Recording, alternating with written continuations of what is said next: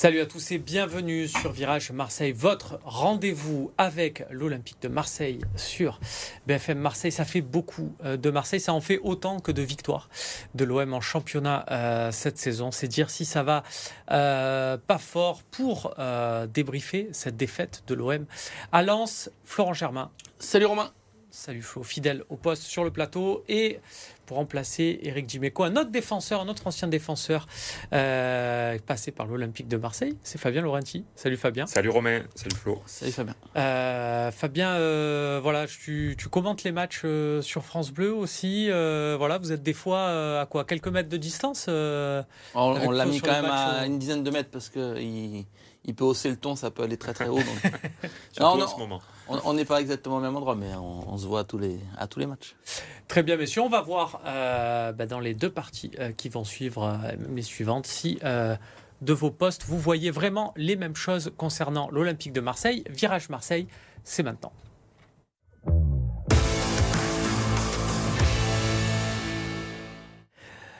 Je le disais, l'Olympique de Marseille s'est euh, incliné à Lens, euh, un but à zéro, un but dans les tout euh, dernières secondes. Flo, je sais que tu t'es fait le match en, replay.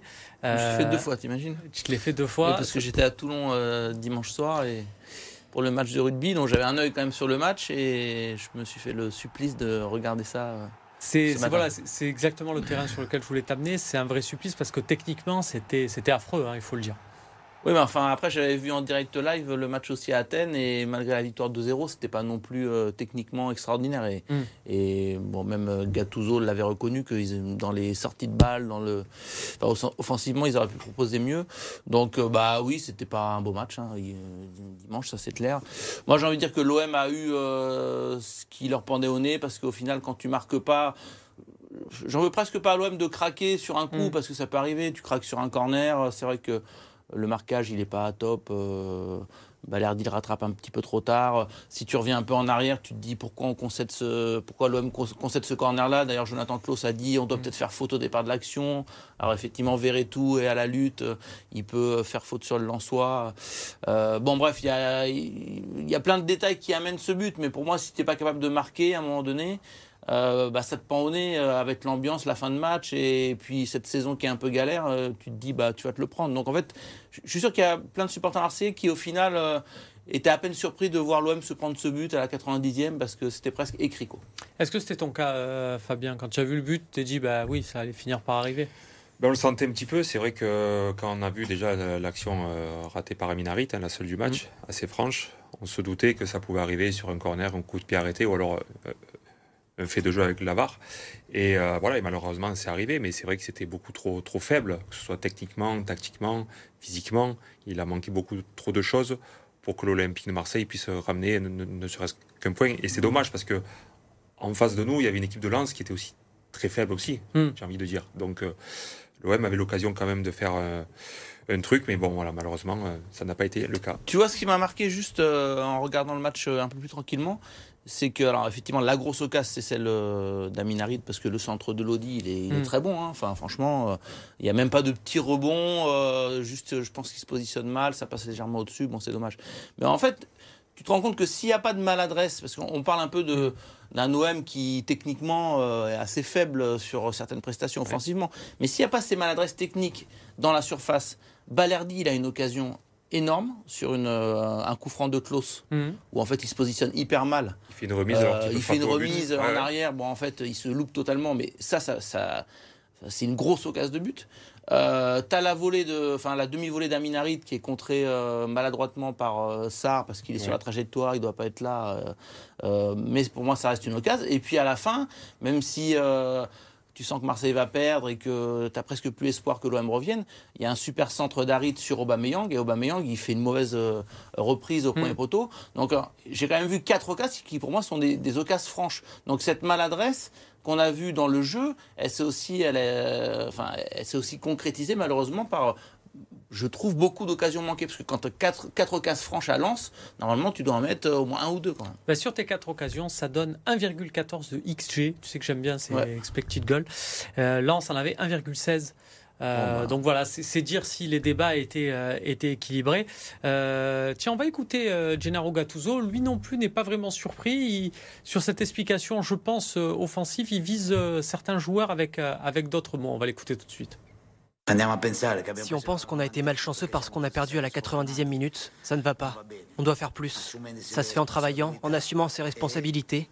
Il faut réussir à faire mieux. Des joueurs ne sont qu'à 50-60% de leur capacité et peuvent faire beaucoup plus que ce qu'ils font. Fabien, on va rentrer dans le vif du sujet. Il parle de joueurs. La traduction fait que euh, Gennaro Gattuso, non, bien sûr, en tant que coach, il va pas dire tout ce que tout ce qu'il pense à ce niveau-là. Il, va peut-être le garder pour le vestiaire. Il parle de joueurs qui sont à 50-60% de, leur capacité. Euh, j'ai l'impression que ça concerne. Euh, au moins les trois de devant, mais même peut-être les quatre. J'inclus aussi Aminarit, donc avec Ismail Assar, Joaquin Correa et, et Vitinha. Tu es d'accord euh, Oui, je suis d'accord. Je suis d'accord. C'est vrai que sur le match d'hier, on, voit euh, une équipe marseillaise, on va dire coupée presque en deux, avec mm. des, défenseurs et des milieux défensifs qui tiennent à peu près le coup. effectivement, c'est ce, trio de joueurs offensifs qui ne propose rien. Hein. Euh, dans l'animation du jeu, c'était très pauvre, beaucoup de fautes techniques, des occasions, comme l'a dit Flo, ratées. Donc effectivement, c'est pauvre. Euh, après, la question qu'on doit se poser aussi, est-ce que ces joueurs ont la qualité de faire plus? Voilà. Eh ben, je suis pas sûr. Lui dit 50-60%. Est-ce que tu...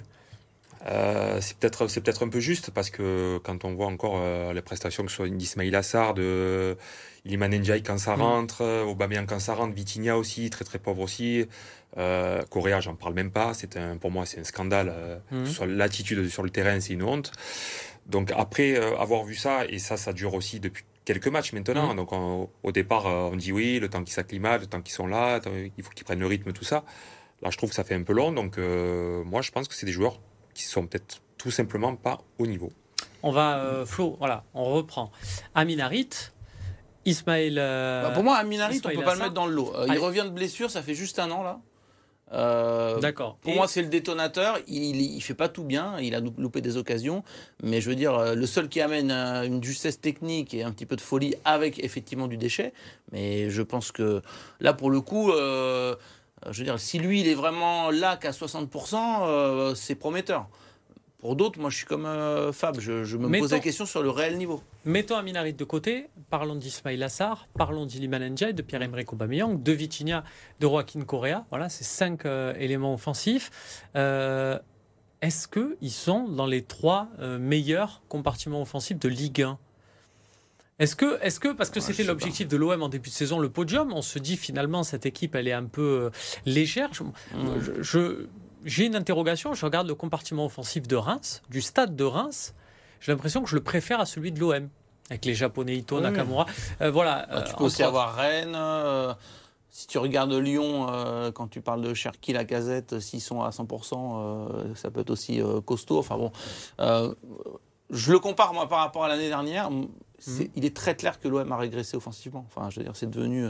Quand on le disait il y a deux mois, certains demandait du temps, je pense que là, tout le monde est d'accord. Et je, je crois savoir qu'en interne, on commence à se dire, bon, bah, euh, on, s'est peut-être manqué sur une bonne partie du mercato.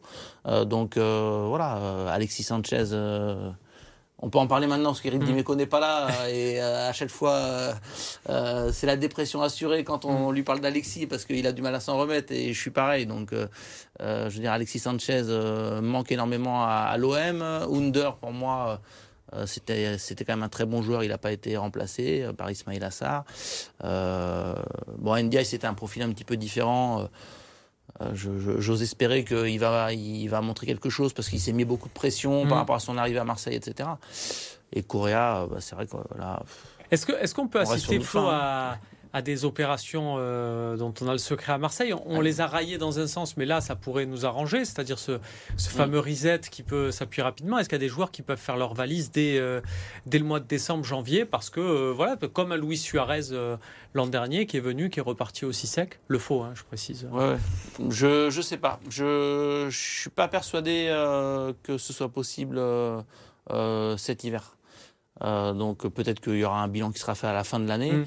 Mais euh, bon, l'OM est quand même parti sur des profils euh, qu'ils veulent faire, voilà, progresser. Il y a quand même des contrats assez longs. donc, je veux dire, des, des, des, joueurs qui peuvent pas comme ça, en, plein, en, plein, mois de janvier, en pleine saison, partir. Ça, j'ai du mal à y croire. Qu'il y ait un renfort ou deux peut-être, et je pense que ça va être les discussions, sûrement même de ce mois de novembre, là, parce que il faut, c'est la trêve, faut l'anticiper, euh, anticiper le mercato. Mais je pense qu'entre Gattuso et, et, Pablo Longoria, euh, il y aura forcément des discussions pour renforcer le, le secteur offensif, au moins avec un joueur. J'espère. Fabien, toi, c'est s'il y a un secteur de jeu là où tu dois où tu dois recruter quelqu'un, c'est c'est devant, c'est sûr, c'est devant et même j'irai même plus un petit peu sur les côtés parce que on joue avec deux joueurs qui collent les lignes et effectivement on n'a pas de de bons joueurs à, ce niveau-là. Donc c'est vrai que dans l'animation offensive que veut, mettre en place euh, euh, c'est extrêmement compliqué. Est-ce qu'il euh, y a moyen de les secouer, ces, ces, joueurs offensifs, ou est-ce que c'est fini? On n'a pas la solution au final. Hein, Aubameyang, on ne sait pas si pour lui faire retrouver la confiance, il faut l'aligner ou le piquer en le mettant sur le banc. L'impression qu'il n'y a, a, rien qui marche. ça peut venir de, des coéquipiers qui oui, ouais, après, euh, c'est une prise de conscience aussi générale de la part des joueurs. À un certain moment, euh, on, peut être, on peut passer à côté euh, d'un match, on peut ne pas être bon, voilà, ça, n'y a mm. pas de souci. Mais quand dans l'attitude, excusez-moi, je reviens mm. encore sur lui, mais quand je vois Coréa, que ce soit à Athènes jeudi soir, et là encore hier, marcher, avoir le regard dans le vide, ne pas faire les efforts, euh, rater des contrôles avec une passe à deux mètres. Bref, c'est vraiment un comportement qui qui, peut pas. Donc, est-ce que les joueurs aussi vont devoir prendre leurs responsabilités, avoir une réelle prise de conscience pour se dire, voilà, l'heure est grave, il hmm. va falloir réellement se réveiller? On va voir ouais, ce, que ça va, euh, ce que ça va donner et on va euh, se projeter un peu sur la, la suite de championnat après ces 12 journées. Ça sera dans la deuxième partie de cette édition de Virage Marseille. À de suite.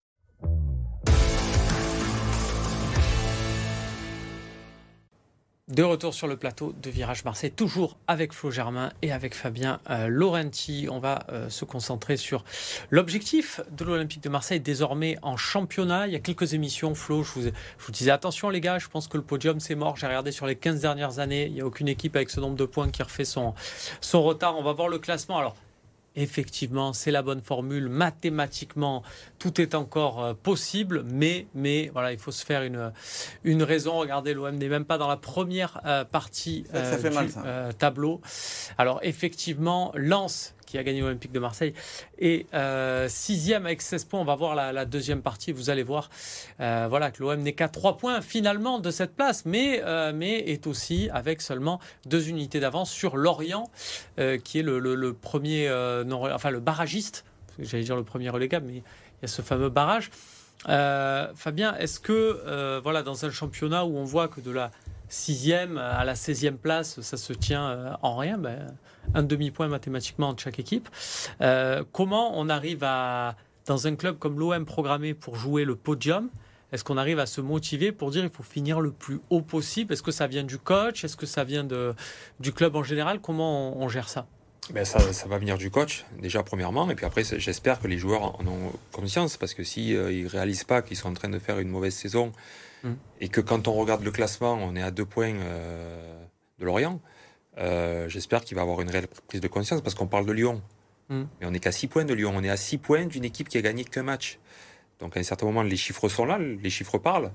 Et euh, moi, je suis très inquiet. Sincèrement, aujourd'hui, je suis inquiet. Je, forcément, je, suis obligé de t'en parler. Tu as connu ça. Tu as joué une saison dans un club qui visait la Coupe d'Europe et qui s'est retrouvé à être relégué en, fin de saison. Alors il y avait des parcours en coupe en plus en, plein milieu, mais est-ce que euh, c'est ça aussi dans la tête de certains joueurs? Bon, je le rappelle pour ceux qui nous suivent, c'était avec Lens euh, en 2007-2008. Est-ce que euh, il y a des joueurs, ils sont là pour jouer l'Europe quand ils voient que bah, c'est plus possible, ils vont pas se mettre en mode maintien, en mode commando. Ouais, ça c'est compliqué de, jouer un maintien. Il euh, faut être fort mentalement, il faut être prêt à se battre pendant euh, à, à, tous les matchs que sur le ballon, comme mm. euh, des chiens, comme on dit. Et c'est vrai qu'à l'époque à Lens, on n'était pas programmé pour ça. Il y avait des joueurs qui n'avaient pas cette habitude-là. Et le tort qu'on a eu, c'est de se dire, mais ça ne nous arrivera pas à nous parce qu'on est Lens. Mm. On a trop de qualité dans l'équipe pour pouvoir descendre, ça ne nous arrivera jamais. Et au final, ça arrive parce que quand tu respectes pas le jeu, les adversaires, que tu penses que, malheureusement, ça arrive. Donc, euh, on parlait de Lyon un petit peu en, mm. début de saison en disant euh, attention à Lyon. Aujourd'hui, vu ce qu'on produit sur le terrain et vu le nombre de points qu'on a, attention aussi à nous. Ça fait qu'une victoire, Flo, en championnat pour, pour Gattuso. Finalement, c'était la réception du, du Havre. Est-ce qu'on est qu'on s'inquiète ou il faut pas oublier le parcours en Coupe d'Europe aussi? Il y a eu ces deux victoires contre ah, Athènes. Un, peu de tout. Mon... Perso, j'ai du mal à imaginer que, que l'OM euh, descende si bas et se mette hmm. à, à, lutter euh, pour ne pas descendre. Mais bon, après ce que vient de dire Fabien, c'est vrai que peut-être que nous aussi, parfois, suiveurs du club, on est tellement habitués à ce qu'un club euh, joue l'Europe et soit en haut du classement qu'on a du mal à voir la réalité en face. Mais bon, quand même, je pense pas. Et pour plusieurs raisons, c'est que euh, pour moi, Gattuso, c'est quand même le garant d'un état d'esprit. parce que ça peut être inquiétant aussi d'un côté, mais l'ambiance, mmh. elle est bonne. Hein. L'ambiance, elle est bonne. Les joueurs adhèrent au management, au euh, style de jeu, euh, peut-être pas encore, parce que je pense qu'il n'a pas eu mm. vraiment le temps d'imposer encore son, euh, voilà, ses, ses, principes de jeu. Mais Gattuso, il a un bon feeling avec ce vestiaire-là. lui aime beaucoup ses joueurs et les joueurs ont apprécié la manière avec laquelle il est arrivé, de redonner un petit peu le sourire, de booster tout le monde. Donc, je pense que c'est quand même la garantie qu'il y a un état d'esprit malgré tout même si, voilà, force est de constater que c'est un Marseille qui est, euh, qui, qui, est faible. On va euh, peut-être euh, revoir, le, revoir le classement. Moi, je me dis que, au final, l'objectif peut-être cette saison en championnat, c'est peut-être cette sixième place qui serait qualificatif pour la Conference League. Euh, ça fait pas rêver. Regardez, il y a un petit gap quand même. Un Reims est à 5e, est à 20 points. Euh, Lens, 6e, est à 16 points. Il y a 4 points d'écart. Alors effectivement, je le rappelle, tout est possible. Mathématiquement, l'OM peut même encore être champion. Oui. Euh, mathématiquement. Euh, est-ce que, est-ce que euh, on doit se dire dès maintenant, se fixer peut-être un objectif plus raisonnable et de se dire objectif sixième place, ça fait d'être euh, d'être en barrage de Conférence League Moi, je, ça, euh moi je pense qu'il faut déjà que qu'on retrouve de la confiance du jeu mm. avant de parler vraiment d'objectif euh, final. déjà, voilà, retrouver ce qui, ce qui manque un petit peu. Et après, je, suis convaincu que si on arrive à, retrouver ça, ben, après, l'engouement fera que on retrouvera un petit peu de confiance, de jeu, et puis après, ça ira mieux. Après, il y a aussi cette Ligue Europa qui nous fait un petit peu de bien aussi, il mm. faut le dire, même si on n'a pas été transcendant, mais les résultats sont là. Donc euh, euh, ça aussi, ça peut nous amener euh, quelque chose de bien. Mais faut-il encore que ça arrive?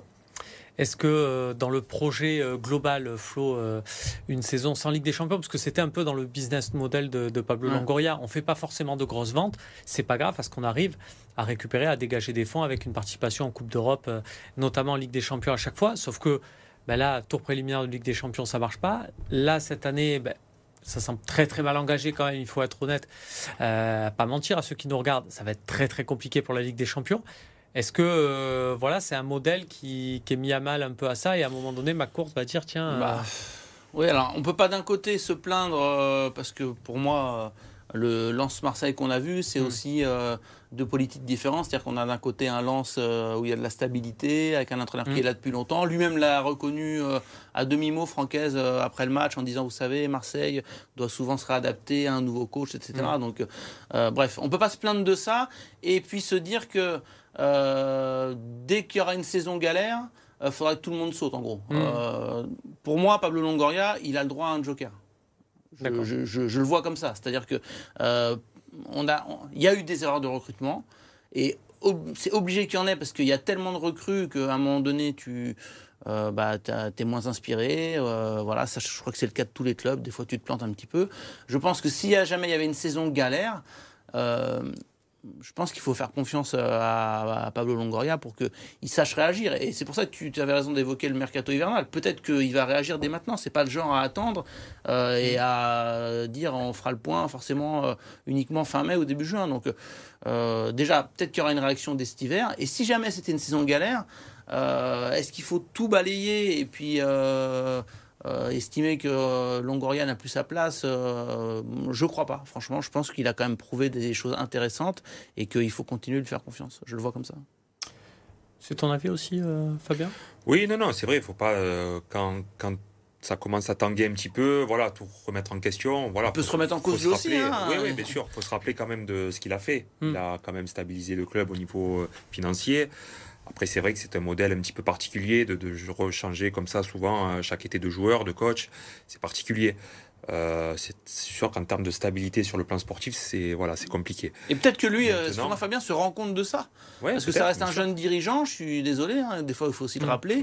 et peut-être qu'à un moment donné, il se dit, bon, euh, je sais pas, euh, je suis pas dans le secret des dieux et on lui posera la question, mmh. mais moi j'imagine qu'à un moment donné, il se dira on a fait une bêtise, Alexis, fallait bah, qu'il reste. L'arrivée d'un nouveau directeur sportif, c'est peut-être. Oui, pour l'épauler aussi. c'est peut-être quelqu'un qui va amener des idées différentes des siennes et comme ça, lui euh, aura une nouvelle version. C'est ce que tu disais, je veux dire, euh, euh faut pas non plus tout, tout oublier et, et, quand même se rappeler qu'il a quand même stabilisé et fait de bonnes choses, quoi. C'est clair.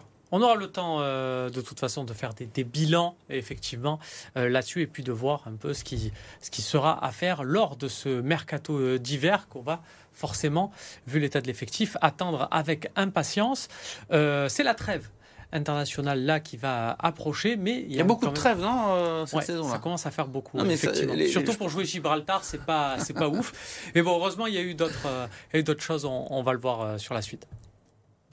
Le RCT a failli tout perdre face au Racing 92. En clôture de la sixième journée du championnat, les Toulonnais ont d'abord frôlé la perfection. Quatre essais, dont un audacieux de Baptiste Serin et une avance confortable à l'heure de jeu, 31-7 pour Toulon. Les Rouges et Noirs ont ensuite perdu le contrôle du match, sonné par la révolte des Franciliens et de son ailier Arundel, auteur d'un triplé hier. Le RCT a fini par résister et l'emporte de justesse 31-26. Toulon décroche sa troisième victoire de la saison. Provence Rugby ralenti par Aurillac vendredi soir en Pro D2. À domicile, le club aixois a longtemps été accroché et même mené 16-12 à 4 minutes de la fin du match. Un essai d'Adrien Lapègue a permis aux Provençaux de prendre l'avantage jusqu'à la 79e minute et une pénalité de Marc Palmier. Score final 19 partout, Provence Rugby conserve sa deuxième place au classement. Le derby du Sud pour Saint-Raphaël au terme d'une fin de match haletante. Entre deux équipes au coude à coude en championnat, le duel est d'abord équilibré, 13 partout à la pause. En début de seconde période, les Raphaélois se détachent et comptent jusqu'à 5 buts d'avance, mais le POC revient dans la partie. Le demi-centre exois Tarafeta enchaîne les buts. À une minute du terme, les deux équipes sont à égalité 28 partout. Un pénalty de Coloma Marquez, meilleur marqueur du match avec 10 buts, scelle finalement la victoire de Saint-Raphaël. Le SRVHB est cinquième de Star League, devant son voisin aixois. Voilà, c'est tout pour cette édition de Virage Marseille. Merci de nous avoir suivis. Merci Flo. Merci. Merci euh, Fabien et on espère un retour en forme de l'Olympique de Marseille pour un nouveau déplacement. Ce sera à Strasbourg en championnat. Salut à tous.